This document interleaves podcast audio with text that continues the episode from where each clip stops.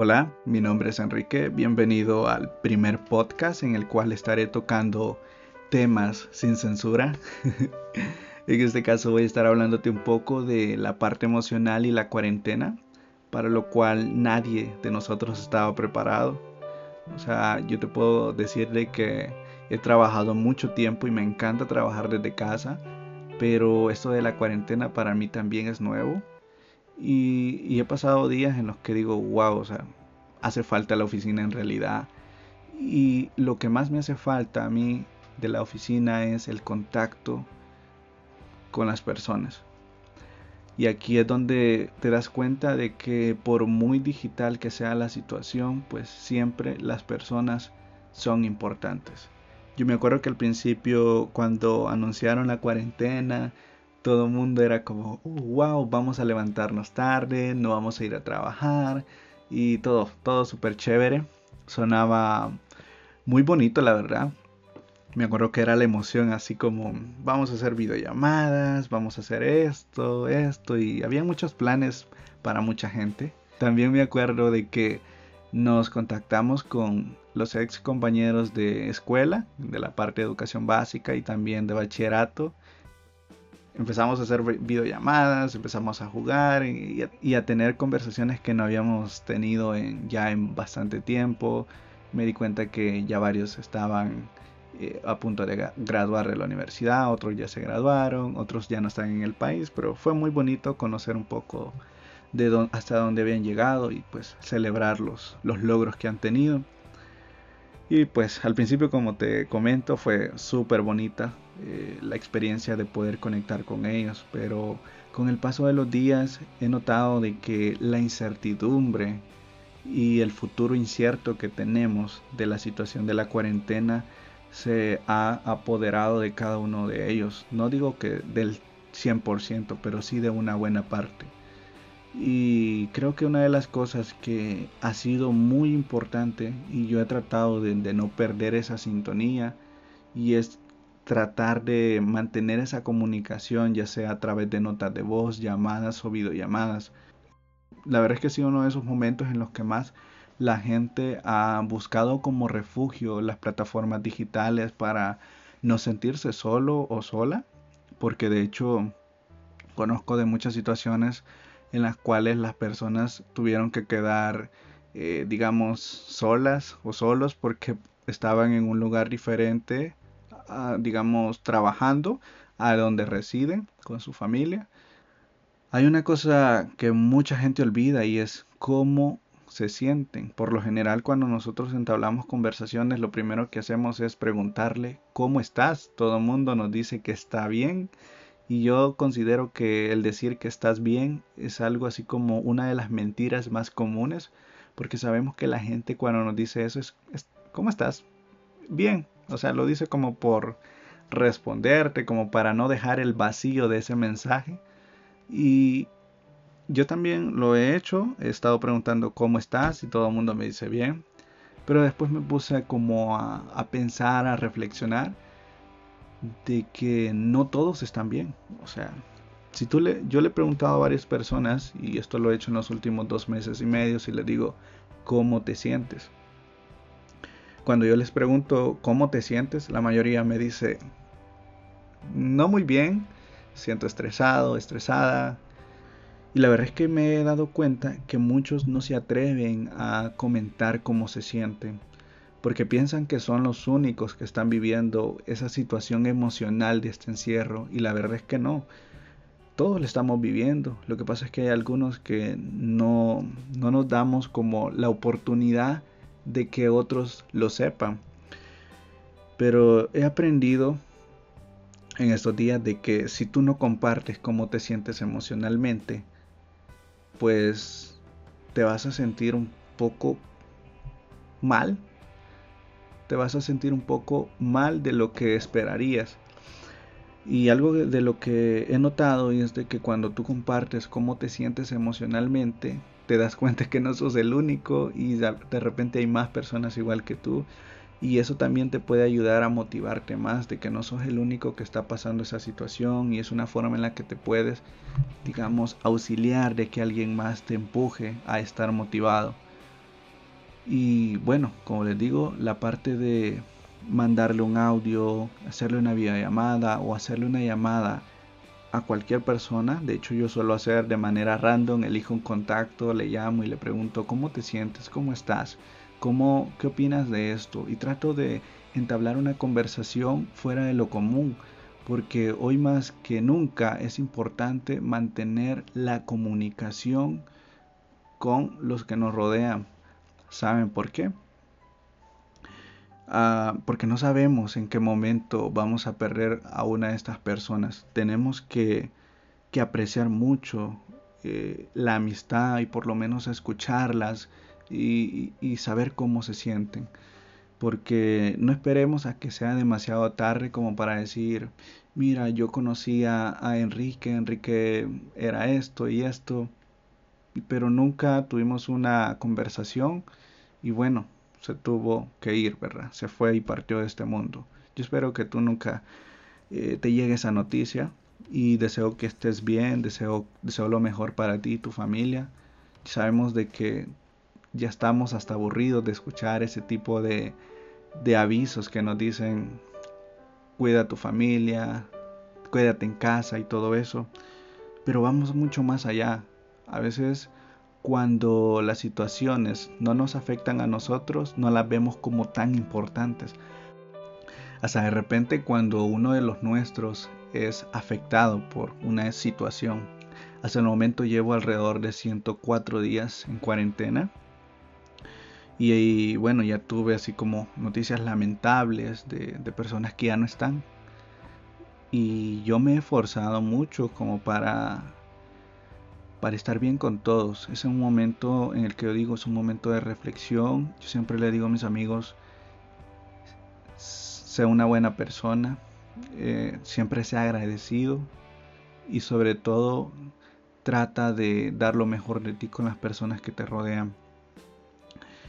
Hay algo positivo de, de esta cuarentena y es de que creo que a la mayoría nos ha ayudado a conocernos mejor, a reflexionar sobre todo porque llevamos una vida tan ajetreada, tan veloz, tan acelerada, podría decir yo, y que a veces perdemos como la sintonía del poder reflexionar un momento. En mi caso, con mi mamá he estado muy en comunicación, con mi papá, con mi abuelita, y la verdad es que siempre que yo llamo a mi abuelita, tengo, o sea, quisiera estar con ella, no puedo porque estoy lejos de, casa de ellos, pero siempre ella me dice que, somos afortunados de, tener salud, de tener comida, de tener la vida que tenemos en este momento y que mientras estemos bien, pues hay que agradecerle a Dios. Y, y siempre ella me hace ver la importancia de que tienen las personas en la vida de nosotros. Sabes, ya pasando como que a otro tema en relación a la parte emocional y, hay algo que, también me gustaría compartirte y es sobre mi mamá. O sea, con mi mamá yo la verdad es que no, yo vivo lejos. Entonces me tocó y me agarró la cuarentena lejos de casa. Entonces he tenido que, que, que, estar intercambiando contacto con ella a través de llamadas y videollamadas. Y sabes que algo que me alegra muchísimo es que mi mamá aprendió a usar las videollamadas. Algo impresionante, no tiene precio. Ver el rostro y la sonrisa de tu mamá siempre que tú la llamas y todo, pues es algo tan bonito, algo tan chévere. Y creo que es algo que, que a pesar de que tenemos la tecnología, pero siempre nos hace falta ese contacto humano, siempre nos hace falta ese abrazo de mamá, de papá, de la abuelita principalmente. Y sobre todo saber de que después de esto el mundo no va a ser lo mismo. O sea, en lo que vamos de cuarentena he tenido la oportunidad de salir aproximadamente cuatro veces en 104 días. Y, y bueno, uno ya no sale con la misma confianza, ya uno va con aquella desconfianza de de que los humanos no tienen que estar cerca de ti. O sea, nunca le había tenido tanto miedo salir, la verdad, nunca. Y vamos a tener que acostumbrarnos a vivir con el virus, de eso no hay duda. y el mundo va a cambiar. Sabemos que muchos teníamos planes para este año de hacerlos a lo grande y todo, pero hemos tenido que cambiar las estrategias, hemos tenido que cambiar las prioridades. Nadie se esperaba esta crisis, nadie se esperaba este tipo de cuarentena. Y la verdad es que la empatía de aquí en adelante va a ser muy importante, porque el humor de las personas ha cambiado. Eh, de repente vamos a notar que algunas personas están como que muy alteradas, otras personas no van a tener el humor indicado en el momento en que nosotros podamos entablar conversaciones con ella. E incluso van a haber muchos de que van a estar con la necesidad o con las ganas de estar solos porque es ahí donde se sienten mejor. De hecho, hace unos días me estuvieron llamando de una de las compañías de internet y empecé a notar que me hicieron alrededor de unas 10 llamadas en el último mes como para ofrecerme mejora en el servicio, o sea, no me quejo, tengo un buen servicio, y todo. Entonces, las 10 llamadas contesté de todas las que les comento. Hubo y, y, platicando con algunos eh, colegas, de repente me comentaban lo mismo. Y, y, me decían, yo no le he contestado, yo les cuelgo, yo los insulto, que no sé qué, y cosas similares. Luego yo les digo, ¿Por qué haces eso? Ellos solamente hacen su trabajo, tratan de, ver cómo pueden mejorar su situación y mantenerse en el trabajo que tienen. Entonces hay que tener un poco de empatía con este tipo de llamadas. Entonces yo todas las personas que me llamaron de, dicha compañía las contesté, les tuve la, la mayor amabilidad posible y la mayoría de las veces ya en las últimas llamadas les decía mira, yo sé que, estás trabajando y todo, pero fíjate que a mí no me interesa el, producto y pues te quiero ahorrar un poco el trabajo. Llegó al punto que quizás no, no hacía efecto eso y pues ya tuve que poner como un pequeño reporte para que dejaran de llamarme porque no me interesaba ninguna mejora del producto. Lo hice de buena manera, me contestaron, me dijeron, Enrique, ya no lo vamos a molestar, solicitamos una disculpa y todo.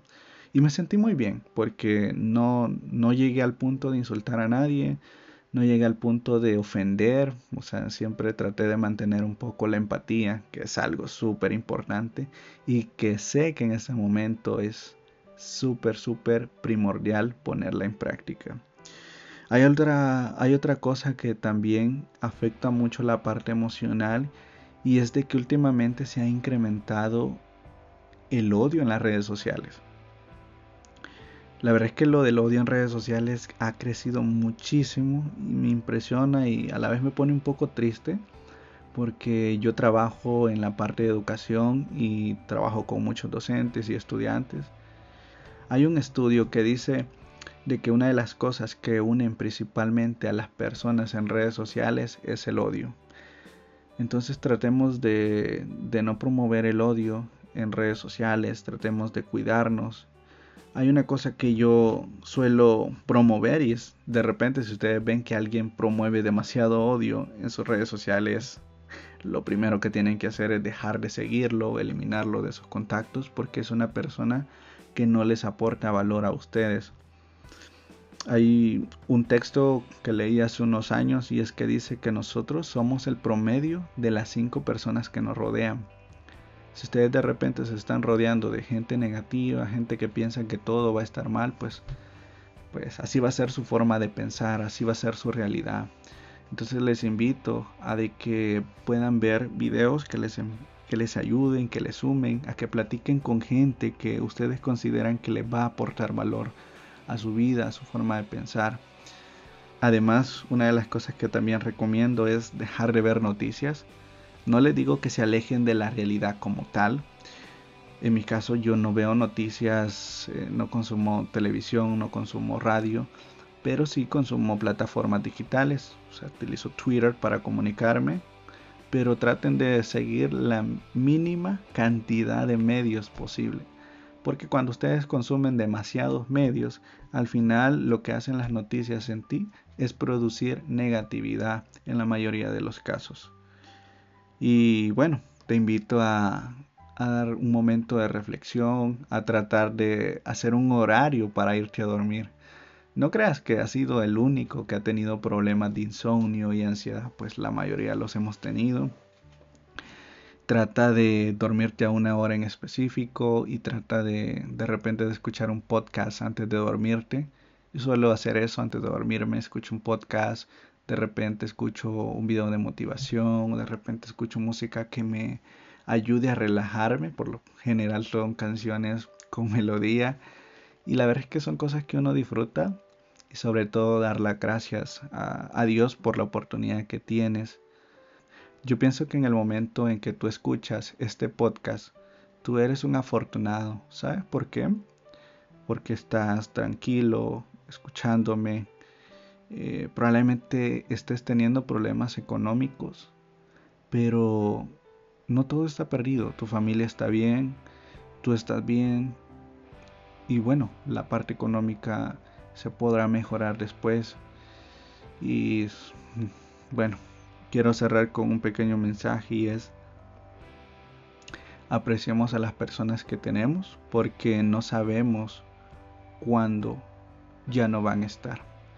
Gracias por escuchar este podcast y espero que te guste. De igual forma, te invito a que me sigas en las redes sociales. Ha sido así como algo más profundo de compartir entre el Enrique a nivel profesional como el Enrique a nivel personal. Gracias por escucharme y nos escuchamos en un próximo podcast. Cuídate, bendiciones.